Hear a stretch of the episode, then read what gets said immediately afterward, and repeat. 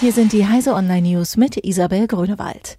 Mehr Mobilfunklöcher in Niedersachsen als bisher angenommen. Beim Mobilfunkempfang in Niedersachsen gibt es einer Umfrage zufolge deutliche Diskrepanzen zwischen den Angaben der Mobilfunkbetreiber und den realen Bedingungen vor Ort. Das ist ein erstes Fazit von Wirtschaftsminister Bernd Althusmann, nachdem 8.956 Betroffene, vor allem aus den ländlichen Regionen, Probleme mit der Mobilfunkversorgung gemeldet haben. Althusmann kündigte Verhandlungen mit den Netzbetreibern an, um sie zur Abhilfe aufzufordern. Er wolle die gemeldeten Lücken bis Ende 2019 geschlossen haben. Frauen bei MINT-Themen häufiger Ziel von Kritik und Sexismus.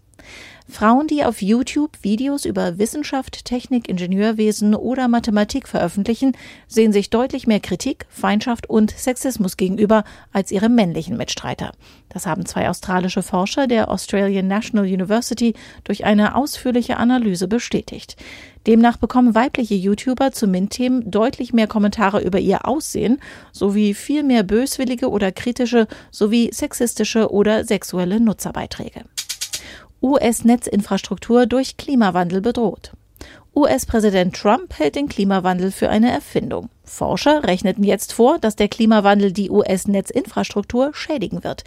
Demnach werden allein in den kommenden 15 Jahren rund 6500 Kilometer Glasfaserleitungen und 1100 Netzknoten in den US-Bundesstaaten an der Küste überflutet. Die Forscher hatten dafür Karten der bestehenden Netzinfrastruktur und der erwarteten Überflutungsgebiete durch den steigenden Meeresspiegel übereinandergelegt. Elektroautos aufladen ist teuer und kompliziert. Elektroautos an öffentlichen Ladesäulen aufzuladen ist kompliziert und teuer. Das ist das Ergebnis eines Checks des Ökostromanbieters Lichtblick, der dafür elf Ladesäulenbetreiber untersucht hat. Die Tarifstrukturen seien verwirrend, es gebe unterschiedliche Zugangsvoraussetzungen sowie diverse Abrechnungsmethoden, wodurch der Alltag der Kunden verkompliziert werde. Außerdem liegen sieben der elf untersuchten Ladesäulenbetreiber teilweise deutlich über dem durchschnittlichen Kilowattstundenpreis von Haushaltsstrom. Diese und alle weiteren aktuellen Nachrichten finden Sie auf heise.de.